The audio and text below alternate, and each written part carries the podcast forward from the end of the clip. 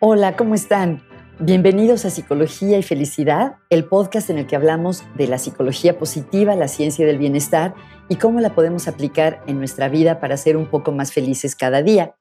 Yo soy Margarita Tarragona y hoy estoy muy contenta de tener aquí a un invitado muy especial, a un querido colega y amigo, Jordi Vilá. Déjenme contarles un poco sobre Jordi. Jordi es Master Coach por la International Coaching Federation, Master Coach es el nivel más alto al que puede aspirar un coach. Y también es graduado del IES, el Instituto de Estudios Superiores de la Empresa, una escuela de negocios muy importante afiliada a la Universidad de Harvard. Él ha trabajado con empresas muy importantes en todo el mundo y ha dado clases también en universidades de prestigio como la Universidad de Barcelona y la Universidad Politécnica de Cataluña, donde ha dirigido una maestría en desarrollo humano, inteligencia emocional y coaching. Eh, Jordi es fundador y director de Coacura, una empresa que se especializa en la transformación de los equipos y las organizaciones y hace muchísimo coaching tanto en las empresas como a nivel particular. Además es supervisor y mentor de coaches y autor de un libro que tiene un título muy bonito que se llama El éxito eres tú. Jordi, bienvenido. Muchas gracias por estar aquí. Gracias a ti, Margarita, por por la oportunidad de estar juntos. Sí, bueno, y no mencioné que tengo la suerte de colaborar contigo en Coacura, lo cual es un gusto y un honor para mí. Oye, Jordi, cuéntanos, ya he dicho, em, obviamente que eres coach, pero siempre me da curiosidad cuando alguien te conoce por primera vez, así en un evento social, y te dice, ¿y usted a qué se dedica? ¿Tú cómo explicas así, en palabras sencillas, qué es lo que tú haces? Mira, les cuento que me dedico al coaching, entonces empiezan a poner caras raras. Hay quien dice, ah, otro más. Eh, mm. y ahí es donde tú sabes que hay muchísimo intrusismo, que es una, una profesión relativamente nueva, que podríamos decir que nace el coaching moderno alrededor de los años 70 y que en el 95 se crea la ICF, con lo cual hay, hay una especie de eclosión. ¿no? Eh, entonces suelo preguntarles qué es para ellos el coaching y la verdad es que oigo auténticas barbaridades al respecto de lo que es el coaching. Eh, ¿Qué es lo que les cuento? Pues les digo, mirad, dejarme haceros solamente una prueba donde veréis claro qué es el coaching. Entonces les pido que levanten la mano derecha el máximo que puedan. La derecha, no la izquierda, la derecha. ¿Mm? Y si alguien fuera zurdo, la derecha igual. Mm. Es el máximo, ¿sí? Vale, ahora 5 centímetros más. A ver si nuestros oyentes consiguen esos 5 centímetros. Eso es coaching. Es, ir ese paso más allá.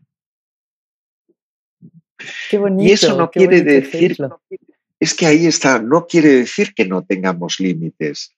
Eso nos distingue mucho de esos vendehumos, como les llamamos por acá en España, ¿no? Eh, que hacen promesas que no se pueden cumplir.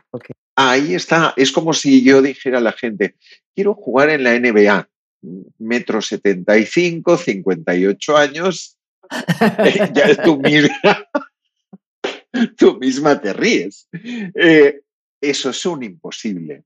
Entonces, ¿qué hay detrás de eso? ¿no? Y lo que sí he contrastado en todos estos años de carrera es que nuestros límites están mucho más allá de lo que pensamos. Y no obstante, existen. Oye, y cuéntanos cómo se ve en la acción lo que tú haces. Si alguien tuviera un video de una semana en la vida de Jordi Vilá, ¿qué, haces tú con las personas para que, puedan ir más allá de los límites que tienen o que creen que tienen? Bueno, cuando, cuando es eh, coaching individual, eh, son conversaciones o es el uso de técnicas donde la persona realmente se dé cuenta, tenga ese momento, yo te diría que de lucidez, de descubrir aquello que no saben que saben y que de algún modo les está, les está impidiendo conseguir aquello por lo que están luchando, ¿no? No es que tengan un problema, sino que simplemente quieren ir de un punto A a un punto B. Entonces, eh, se encuentran con determinadas dificultades por el camino. a través de estas conversaciones, a través de esas técnicas, es cuando ves de repente eh, que abren los ojos, que su corporalidad cambia, que los ojos brillan, y eso tú lo sabes bien. Eh, y ahí es donde dices, algo está pasando ahí dentro. ¿De qué te diste cuenta? Esa es la pregunta más maravillosa de una sesión de coaching. ¿De qué te diste cuenta? Mm. Entonces, Oye, y esto... Sí, dime, dime, por favor. No, perdón, que esto de darse cuenta me hace pensar en el título de nuestro episodio de hoy, que es coaching consciente. Eh, ¿Nos podrías contar un poco más de por qué te gusta este término? Si tú, tú lo creaste, este, este concepto de coaching consciente. No, yo creo que es un término que sería como, como intentar patentar la palabra sol, ¿no? O la palabra sonrisa. Entonces, eh, coaching consciente. Lo que, lo que busco es que realmente las personas ah, extraigan de sí mismas todo aquel potencial que llevan dentro que de algún modo, y esta es una palabra muy oída, una frase muy oída, saquen la mejor versión de sí mismas las personas. Ay, aunque sea muy oída, a mí me gusta mucho esa idea de las versiones que tenemos. Es fantástica. Entonces, esos cinco centímetros más es precisamente eso. Es el conseguir llegar a ese momento. Y para eso es necesario dejar de ir en piloto automático y empezar a vivir la vida de una forma consciente. Hay un ejercicio que en algunas de, las clases me encanta practicar y que aprendí de, formación en, mindfulness, ¿no? Eh, que es el comer una pastilla de chocolate, pero comerla de forma consciente. Bueno, los que nos oigan y sean alérgicos al chocolate, eh, mi más sincero pésame. no, una pasita, pues. Pero puede ser cualquier cosa que les apetezca. Y cuando primero la huelen, luego la escuchan en sus manos, la ponen contra los labios, la meten en su boca sin masticarla, la pasan por el paladar, al final la mastican y sienten cómo eso va entrando. Cuando después preguntamos, ¿Cómo fue la experiencia? Ves que la experiencia fue completamente distinta. Es lo que solemos hacer, agarramos la pastilla de chocolate de la nevera, si te gusta fresquita, o, de cualquier lugar, nos lo metemos en la boca y ya. En automático, y ya. E, en automático. Y eso me da la impresión de que sea como, como aquellas aves que eh, caminan sobre el agua sin permitirse sumergirse, ¿no? Y ahí, claro, es tan bonito ver cómo una persona decide iniciar un proceso de coaching, decide ir hacia adentro, decide empezar a, a explorar en sí misma.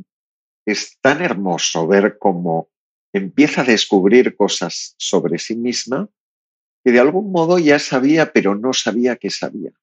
Entonces, esa conciencia es la que invita a vivir una vida completamente distinta.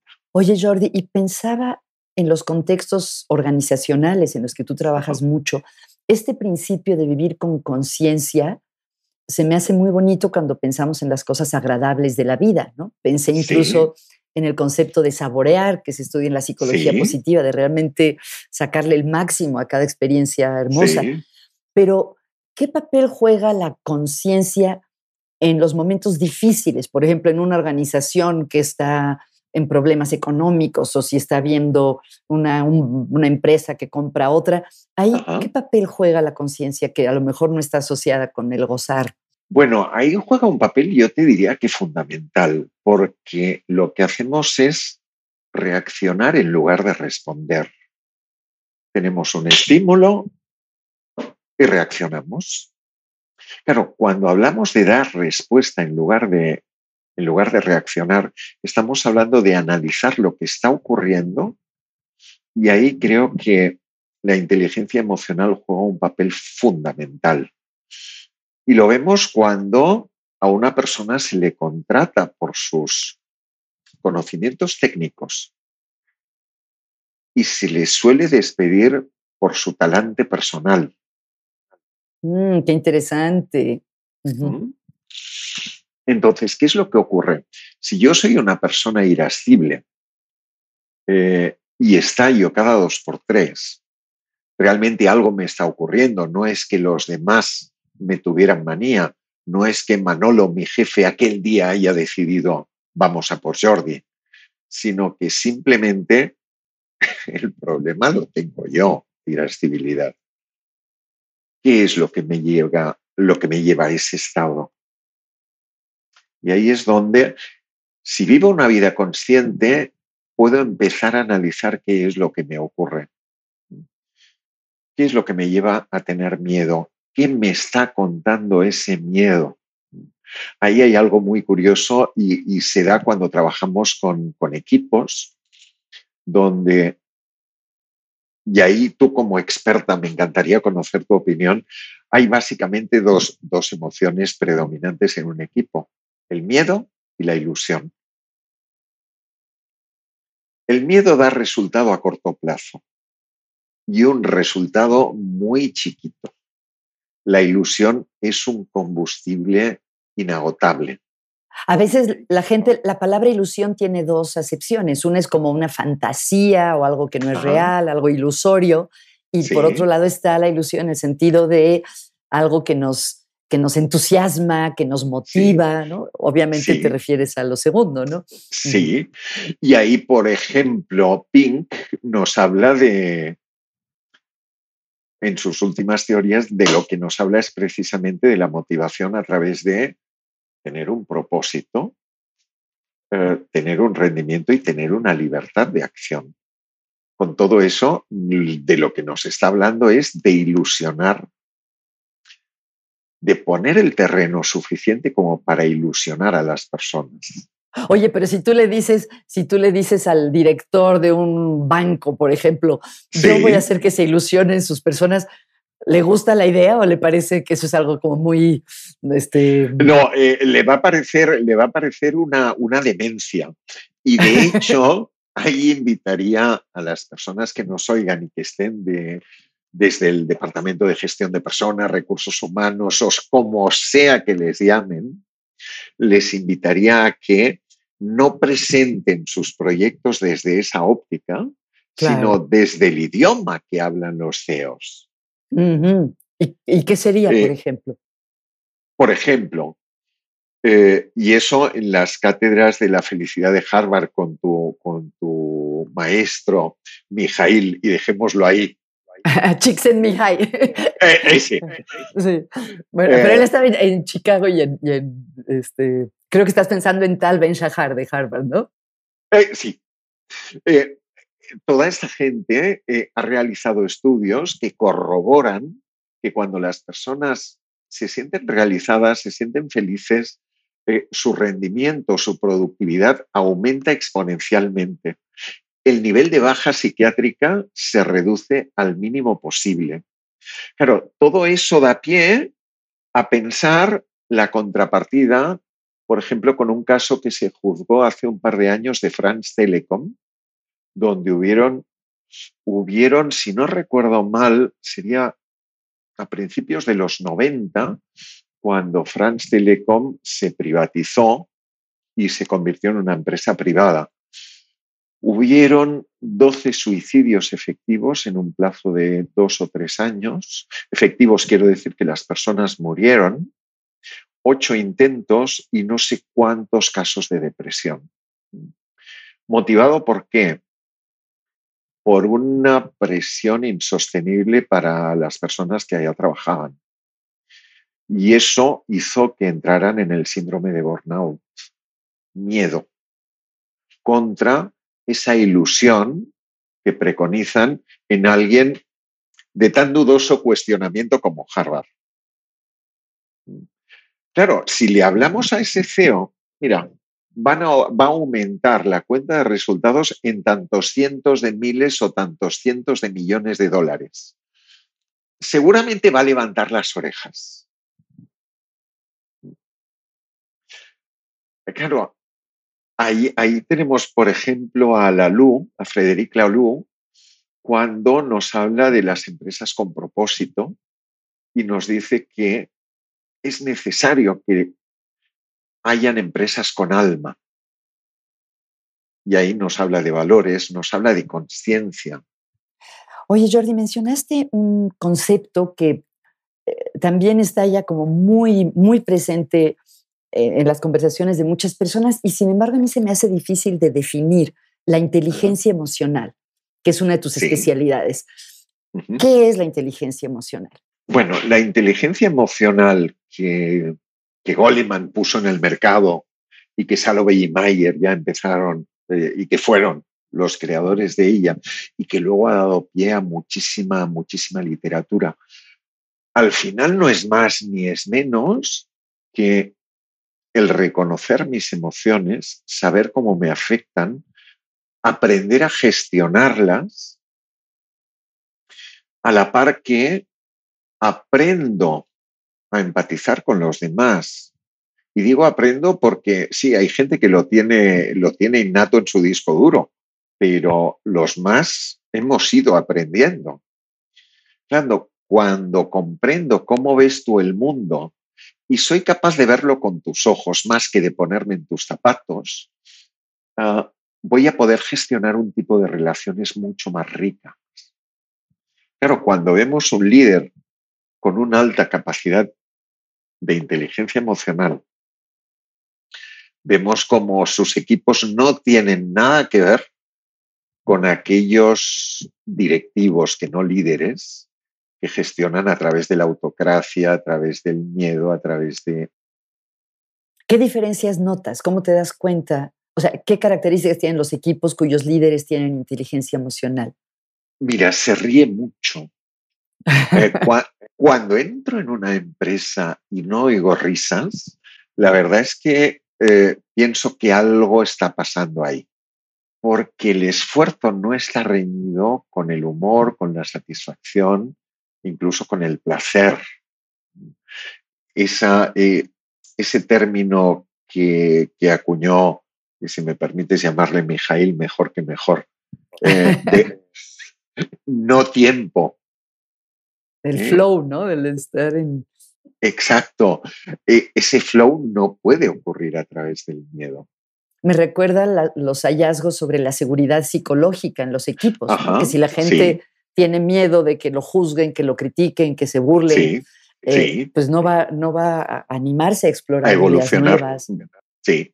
Bueno, ahí tenemos también el, modelo de Lencioni, de Patrick Lencioni, eh, que hace su pirámide que tiene cierta similitud con la de Maslow, donde nos dice, eh, la base de la pirámide es la confianza y sin confianza no hay nada. Cuéntame más porque no conozco ese modelo y qué sigue en la pirámide. ¿Esto es sobre las organizaciones o a, qué se refiere? Mira, haciendo algunas reflexiones y debates con otros colegas, llegábamos a la conclusión de que eh, eso está presente en cualquier tipo de colectivo. Sea la familia, eh, yo, por ejemplo, eh, nací en una familia con un padre muy, muy de la época, si me permites, en España.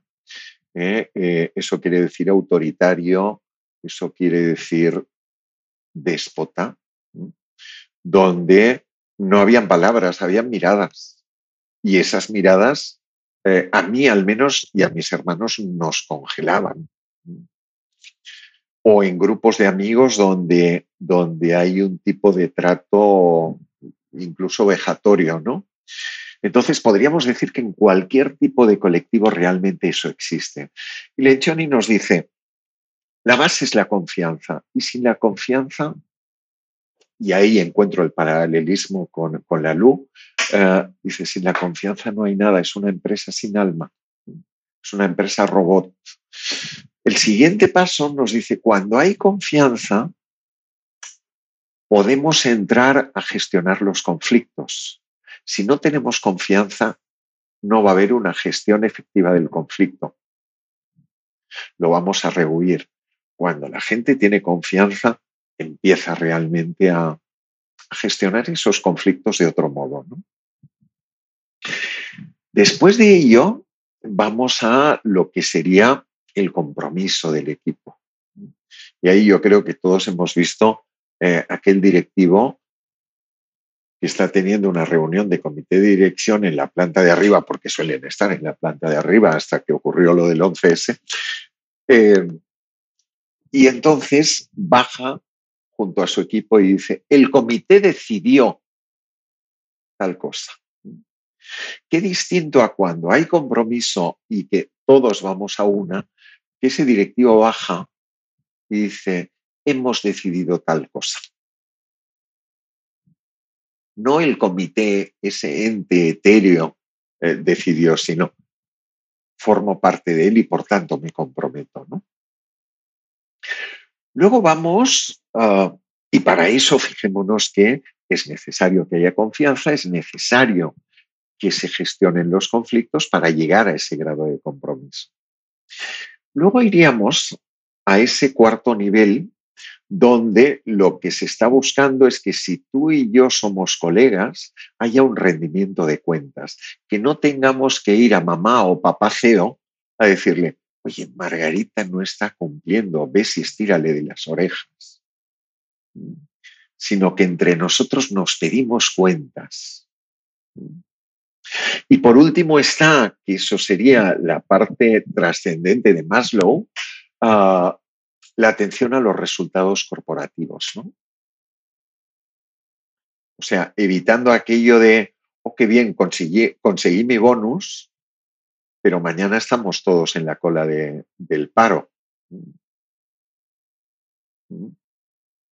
Sino que estoy dispuesto a renunciar incluso algunos de mis beneficios por el bien común. Ese en base y de forma muy simplista es el modelo de Lencioni que él define como las cinco disfunciones de un equipo. Oye, ¿qué se hace? Digo, entiendo que es complejo y que no hay una receta, pero ¿qué tipo de, actividades haces tú con los, en las organizaciones, por ejemplo, para que se cree seguridad? Eh, ¿Es seguridad? Confianza, perdón. Confianza. Mira, eh, normalmente lo que, lo que intento es, eh, de principio, conocer bien bien cuál es la raíz de los problemas que puedan haber. ¿no? Por ejemplo, el otro día, eh, teniendo una charla con un cliente, con el CEO, eh, decía, técnicamente somos insuperables, pero como equipo somos una serie de silos departamentales donde cada cual va a su bola. Claro, ¿qué ocurre ahí? Eh, hubo un cambio de gestión y ahí podríamos hablar también de esos roles fantasma, ¿no? De eh, personas que tuvieron una influencia muy grande en la cultura de la empresa y que todavía están, ¿no? Como, como en Harry Potter, ¿no? El innombrable, aquel que todos sabemos, al que nadie nombra. Eh, pero nunca se habla de ese tema. Entonces, la confianza es algo que se tiene que ir construyendo muy poco a poco. Y hay por ahí teorías que nos hablan de un símil bancario muy interesante y dice, por cada retirada de confianza hacen mm, falta siete ingresos que compensen. Siete a uno. Entonces, cuando trabajo en coaching de equipos, intento hacer ruedas de feedback a lo largo de las sesiones y es impresionante ver cómo la primera vez que lo hacemos, eh, cuando, por ejemplo, yo te cuento a ti qué comportamientos veo positivos para nuestro equipo, eh, me sale muy fácil, pero cuando te cuento qué, eh, qué comportamientos tuyos dificultan la labor como equipo, Ah, paso muy por la superficie. O sea, no hay sinceridad. Y además, tú eres capaz de tomarte la crítica como algo personal. Cuando hemos avanzado en todo el proceso, es curioso ver cómo em, esas críticas son mucho más, eh, ¿cómo te diría?, profundas y la recepción es mucho más rica porque aumentó la confianza, la seguridad psicológica a la que aludías antes, realmente ya está cimentada. Pero para eso pasaron 8, 10 meses, 12, O sea que tu trabajo en las organizaciones es largo. Suele ser largo, sí. No menos de seis, ocho meses. No sé, pues, meses, ok. Ah, muy bien. Qué interesante. Oye, em, Jordi, tienes, sé que es muy difícil compartir ejemplos por cuestiones de confidencialidad con tus clientes, pero así, cuando yo era chica, entre paréntesis, me encantaba ver en las revistas las historias de antes y después, de cómo se transformaba la gente. ¿Tienes alguna historia que puedas compartir de antes y después de alguna organización o algún equipo de trabajo que, eh, que haya sido muy satisfactorio para ti y para ellos? Mira, hubo una que además me autorizaron a compartir, eh, porque fue un trabajo muy intenso que desarrollamos durante, durante un año. Ah, y ahí eran, imagínate que eran 10 educadores sociales eh, cuya labor está centrada en hacer el refuerzo escolar en una ciudad como Barcelona, en un barrio deprimido, eh, a chiquitos de entre 3 y 18 años, teóricos. ¿Por qué digo teóricos? Porque hay una parte de inmigración cuya edad mm, no está contrastada. Y quizás gente que dice que tiene 17 años tiene 20. Entonces es gente que vive eh, como todo lo vocacional, ¿no? Con muchísima intensidad. Y ahí el clima se había enrarecido, de hecho nos contactaron porque el director de, esa entidad me decía, eh, aquí vivíamos un clima muy potente, con gran camaradería entre nosotros, aunque estábamos en plenas trincheras. Dice, ahora la guerra de fuera se trasladó adentro. Y entonces estuvimos trabajando durante todo este periodo. ¿Qué fue lo que ocurrió? tuvieron que producirse dos reemplazos, es decir, dos personas salieron del equipo porque no formaban parte de ese equipo. Entonces, es algo que de alguna manera puede llegar a sanear un equipo, el cambiar determinadas piezas, porque esas piezas no se sienten parte de, parte de ese colectivo, de ese sistema. Eh, hubieron personas que fueron capaces de eh, desnudarse emocionalmente. Recuerdo un día que llegué y habían habido determinados impactos emocionales en el barrio muy fuertes, realmente muy duros. Ah, estaban crispados, crispadas. Bueno, ¿qué queréis hacer hoy? y un chico empezó desatándose, ¿no? Como, como si fuera una terapia, pero sin pretender en ningún caso que lo fuera, ya que ese no es mi terreno. Ah, y empezó a vomitar todo lo que sentía. Eso dio pie a que, por simpatía, unos y otros fueran volcando todo lo que había ocurrido aquella semana a nivel emocional. Eh, y realmente fue como, como dejar sus mochilas, ¿no? Cuando acabábamos, les preguntaba, bueno, ¿cómo os vais hoy de aquí? Recuerdo que uno decía, entre lágrimas, decía, fue como si dejara una mochila con 50 kilos. ¿Y qué hay de bueno ahora aquí? Y la verdad es que fue muy emocionante. Esta gente cambió de locales, estaba en locales eh, vamos a llamar poco adecuados. ¿Eh? Y el ayuntamiento les puso en unos locales realmente fantásticos.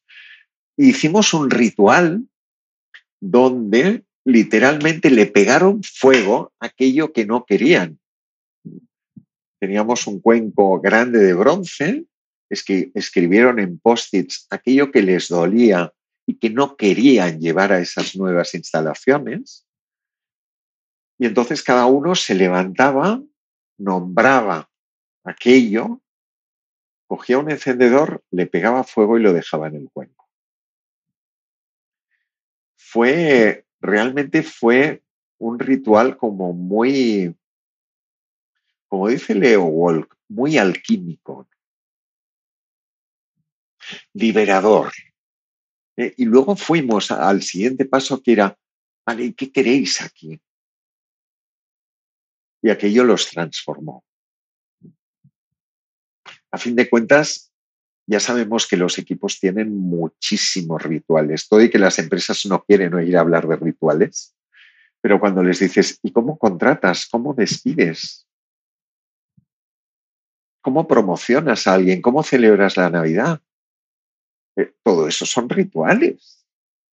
Oye, ¿y hicieron algún ritual sobre lo que sí querían en el nuevo local y en la nueva época? Sí. Eh, ¿Qué fue? Fue ponerlo en post-its, colgarlo en la pared e imaginar qué era lo que, lo que necesitaban para que aquello se cumpliera. De ahí nacieron una serie de planes de acción, que eso sí es coaching, nacieron una serie de planes de acción que fueron desarrollando ahí ya ellos solos. Porque todo ese, eh, ese coaching consciente, como decíamos antes, puede ser largo, pero tiene que tener fin. ¿Y qué impacto tuvo, qué cambios se vieron en el funcionamiento de ese equipo o en la relación con los chicos con los que trabajaban? El, nivel tan tensional desapareció por completo. Ah, se produjeron muchas menos bajas psicológicas, el rendimiento aumentó, las carcajadas se oían a kilómetros del centro. es que, claro, los propios chicos, los propios alumnos, eh, sufrían esa tensión que se daba entre los compañeros de mm, monitores. Mm. Qué interesante, qué difícil, ¿no? El contagio emocional. Qué bonita historia, qué, qué interesante, Jordi. Oye, ah, dijiste algo hace un momento eh, que me lleva a otro de los temas que quería hablar eh, contigo hoy. Al principio de nuestra conversación mencionaste el término intrusismo, que en México casi no se usa y yo lo he oído de colegas españoles. Em, y te quería y tú hablaste del intrusismo en el coaching y yo te quería preguntar de otra cosa, pero a ver, primero definamos qué es intrusismo y qué tiene que ver con el coaching. A ver, el intrusismo sería empezar a, ejercer una actividad sin tener los conocimientos, experiencia y habilidades suficientes para ello. ¿Y por qué es relevante para el coaching? Porque eh, el coaching es de algún modo un término que se puso de moda. No hace mucho pasaba por delante de una peluquería y ponía ah, coaching capilar. Digo, no, no vamos por buen camino.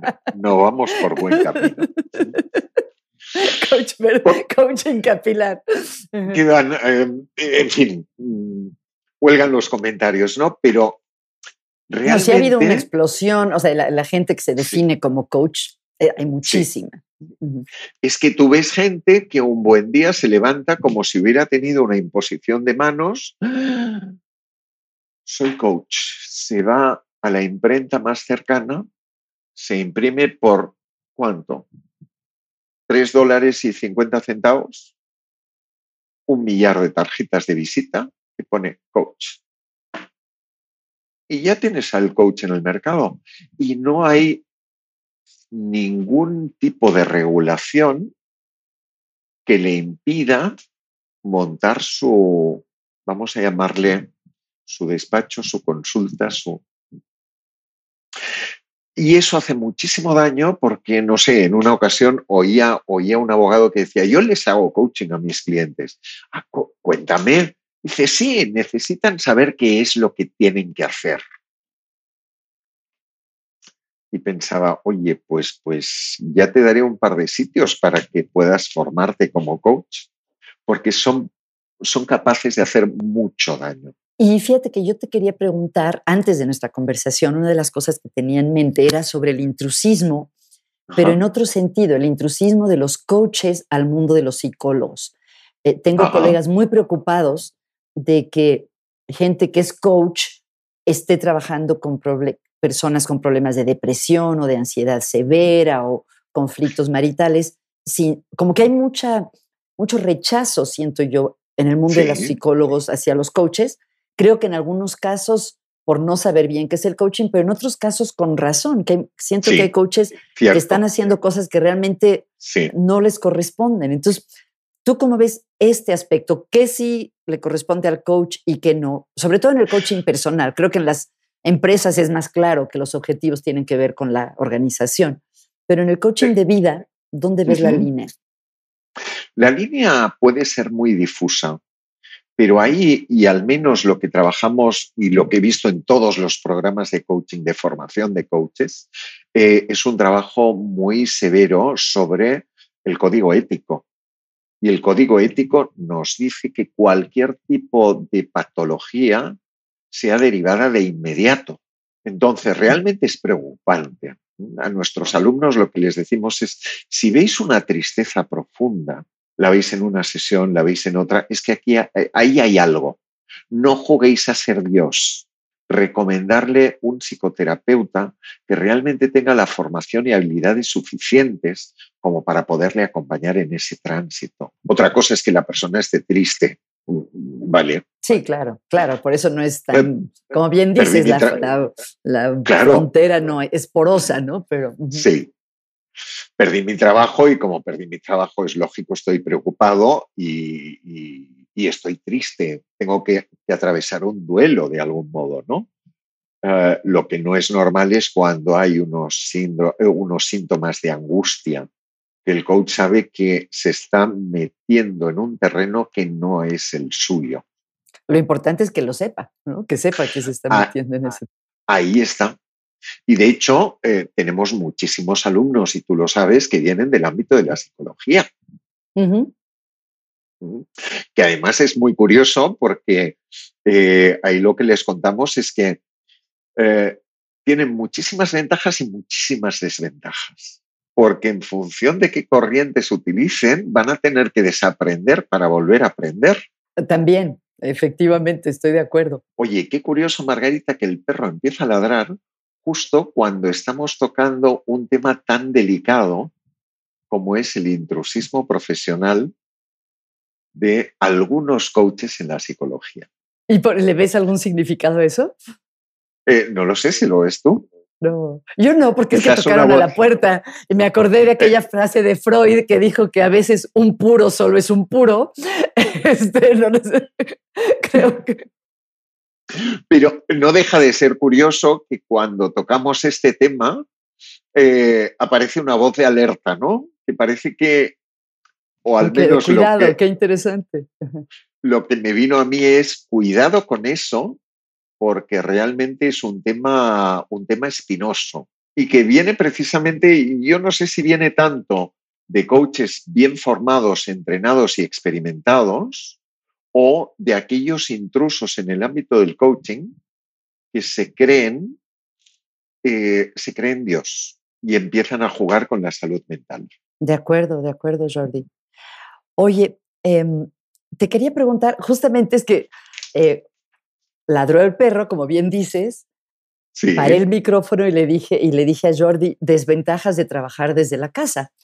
Y te quería preguntar, tú que trabajas tanto en organizaciones, en empresas, eh, ¿cuáles crees que han sido los efectos de la pandemia en las organizaciones, en los equipos? ¿Y, y qué crees que va a pasar en la transición? Espero que la pandemia mejore pronto en el mundo entero, ¿Qué crees tú que te van a pedir y que, eh, que vas a trabajar con los equipos, con las organizaciones en el mundo post-pandémico? Bueno, pero eso, eso es una opinión como muy subjetiva, ¿no?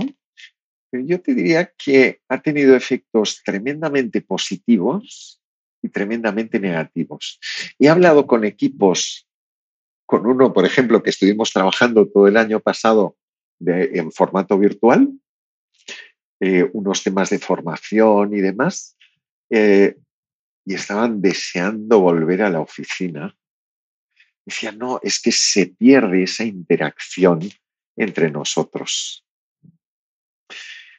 Y hay otros que se resistían como gatos panza arriba a volver a sus oficinas. En parte por miedo al contagio y en parte porque personas que tienen quizás una hora de trayecto hasta que llegan a su centro de trabajo, eso quiere decir dos horas diarias, quiere decir diez horas por semana, quiere decir 40 horas al mes, es decir, una semana perdida, o si quieres, invertida. Una semana al mes de sus vidas en transporte.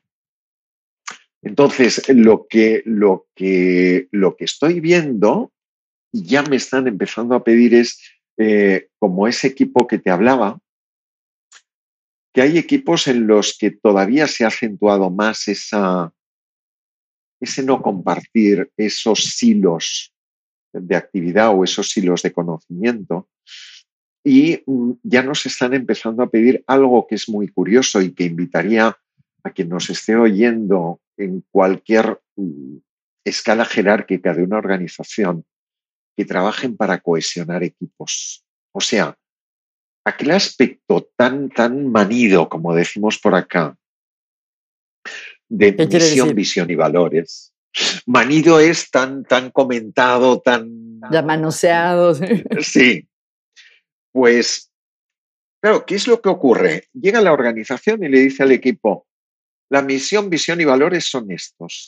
Y el de finanzas mira al de, al de IT y le dice, tú y yo somos distintos, tenemos cometidos distintos, tenemos visiones distintas. El hecho de trabajar, de poder empoderar a los equipos en existe una cultura común, existe una misión, visión, valores corporativos y cada uno de los equipos sería bueno que tuviera esos signos identitarios que deben estar subordinados a los de la corporación, pero que tienen que ser propios. No tiene nada que ver, eh, ¿qué te diré yo? El personal de ventas con el de contabilidad y contribuyen de formas distintas, todas ellas válidas, pero si no tienen una identidad que hayan creado ellos, difícilmente van a sentirse partícipes de eso. De nuevo, volvemos a la conciencia. Formo parte de este equipo que es de este modo donde hacemos las cosas de esta manera. Y me, me da la impresión, pensaba en en el fenómeno de los nuevos comienzos que se ha estudiado en psicología, que cuando es el inicio de una época, bien sea de un año nuevo, después de un cumpleaños, después de una mudanza, como el ejemplo que diste, que cambiaron de local, son momentos especialmente propicios para hacer cambios. Entonces, me preguntaba que con este nuevo comienzo después de la pandemia, si son momentos especialmente buenos para trabajar con los equipos, para en cosas de cohesión y recordarles o que... Claro, yo lo que veo es que los equipos, no sé si ahí estaremos de acuerdo, necesitan sus espacios y sus tiempos para poder crecer como equipos y crecer en esa confianza. Ay, Jordi, cuántas cosas y estoy consciente, acabo de ver el reloj eh, y ya no tenemos tanto tiempo, me pasaría mucho tiempo hablando contigo. Te quería preguntar dos cosas que a lo mejor van de la mano. Al principio hablaste de la importancia de la ilusión en el sentido del entusiasmo. Eh, ¿Qué es lo que te ilusiona a ti en este momento en tu vida profesional? Mira, en mi vida profesional lo que más me ilusiona es eh, sentirme que no ser dueño de mi agenda. Eh, como sabes, eh, y como profesional independiente, eh, que sí es cierto, coordino esa red Coacura, pero como profesional independiente soy dueño de mi agenda. Es realmente gratificante el poder decidir cómo voy a invertir mi tiempo y cómo el acompañamiento a esas personas, por ejemplo, con el coaching de vida o el coaching ejecutivo. Eh, en el coaching ejecutivo, además, si trabajo contigo y eres una, una persona de una organización, al tú tener ese impacto, al desarrollarte de otro modo, impactas en la gente que hay a tu alrededor. Que todos ellos tienen sus familias. Y ese impacto llega a sus familias. O sea, de algún modo es como la piedra en el estanque, ¿no? Esas ondas. Y entonces me hace una especial ilusión pensar que de algún modo contribuyo a que eh, la sociedad cambie, el mundo cambie. Qué bonito. Oye, y esto me hace pensar en tu libro. Cuéntanos un poco, ¿por qué tu libro se llama El éxito eres tú? A ver, yo te diría que eso fue como una experiencia personal, ¿no? el libro lo escribí justo cuando salí de mi última organización eh, y sin que sea autobiográfico, pero es la experiencia vivida en primera persona y la de otras personas que formaban mi círculo más íntimo, ¿no? Y donde he podido constatar y cada vez con mayor fuerza que el éxito depende del modelo de éxito que compremos, no que nos vendan. Cuando oigo por ahí, es que a mí me dijeron que el éxito era esto, ah, carajo, pero tú compraste esa definición. Cada cual define qué es el éxito. Y el éxito, al menos a mi modo de ver, en este momento y después, como sabes, del, infarto del mes de diciembre, eh, está en lo que yo considere que es prioritario para mí. ¿Te puedo preguntar qué es o es demasiado personal? No, en absoluto. Eh, es la atención a las pequeñas cosas. En casa, por ejemplo, que teóricamente tenemos el síndrome del nido vacío. Nuestros tres hijos ya, ya volaron. Eh, y es que es ley de vida. Si lo hicimos bien, eh, el nido debe vaciarse. Tengo la conciencia de estar mucho más el uno por el otro en los pequeños detalles. No hacen falta grandes viajes ni grandes dispendios. Lo que hace falta es tener ese cuidado. Y hay, no sé, mucho más cariño, más... Oye, antes de despedirnos, siempre me gusta preguntarle a mis invitados qué están leyendo. Si yo viese, atrás de ti estoy viendo una estantería, si, viese tu mesita de noche o tu escritorio, ¿qué me encontraría? Mira, en mi mesita de noche eh, encontrarías una novela fantástica que es Sira, ¿eh? que es la segunda parte de El tiempo entre costuras. Ah, ese sí lo conozco. Pues vale la pena, la segunda parte realmente vale la pena. Y eh, siempre ando con varios. Entonces, mi hijo mayor me regaló este, que son los momentos estelares de la historia, eh, que son una serie de capítulos en los que va narrando desde, desde Napoleón hasta Mahler, pasando por, por tantas otras historias. Y también eh, guiones y estrategias en hipnoterapia. Eh, algo que me resulta muy útil para para toda aquella rama que me encanta y disfruto con ella, que son las visualizaciones. Mm, qué bonito, qué bonito. Muy bien. Oye, Jordi, y por, bueno, dos cosas. ¿Dónde te puede encontrar la gente, quienes estén interesados en tu libro, en tus servicios, saber más de tu trabajo? ¿Dónde te pueden encontrar? Mira, eh, un buen lugar es LinkedIn. Ahí aparezco como Jordi Vilá Jiménez con G. Eh, o bien en, mi página web que es eh, coacura.com. Coacura, que es con K. Con K las dos. Las dos, efectivamente, coacura. O escribiéndome un correo a jvila.coacura.com. Qué bien, Jordi. Oye, y ahora sí lo último. Eh, bueno, no quisiera terminar la conversación, pero digamos que antes de pausar nuestra conversación, eh, ¿cuál es un tip una idea práctica que tú pudieras compartir con, nuestras, con la gente que nos escucha que podría contribuir un poquito a su felicidad en los próximos días? Algo que se pueda hacer. Mira, ahí yo te diría que hay dos cosas. Me ha venido a, la cabeza una actividad que, desarrollamos con equipos de muy diferente tipología, que es eh, persiguiendo sueños. Entonces, que esa persona escriba un sueño, pero realmente un sueño, algo grande, como ser astronauta o eh, yo qué sé. Y eso que se lo pegue en algún lugar donde lo vea. Luego que escriba la principal barrera que tiene con eso y que le pegue fuego, literalmente, y escriba el primer paso que va a dar para que esa barrera se haga más chiquita. Eso sería una cosa. Eso lo hicimos, por ejemplo, en, el Parque de la Ciudadela de Barcelona, eh, y ahí vimos a un hombre de unos 40 años que nos puso en el post-it, volver a Yemen. Eh, Yemen es un país africano con una guerra civil, con toda una serie de cosas. Terrible, terrible. Y ver a un hombre de 40 años que por el solo hecho de escribirlo le embargaba la emoción, eh, fue realmente muy impactante y se lo propuso. Eso por un lado. Y por otro lado, eh, tener claro qué es lo que quiero. Y esas pequeñas decisiones que tengo que tomar en el día a día, ¿me ayudan a conseguir aquello o me entorpecen? Si me entorpecen, fuera. Eh, y si me ayudan, a por todas. Ay, Jordi, muchas gracias. Qué placer hablar contigo, conocer más de tu trabajo y te agradezco mucho. Creo que ha sido una conversación muy rica con muchas ideas estimulantes y conmovedoras. Muchísimas gracias, Jordi.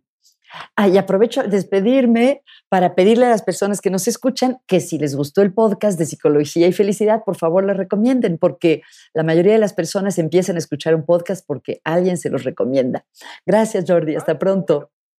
Thank you.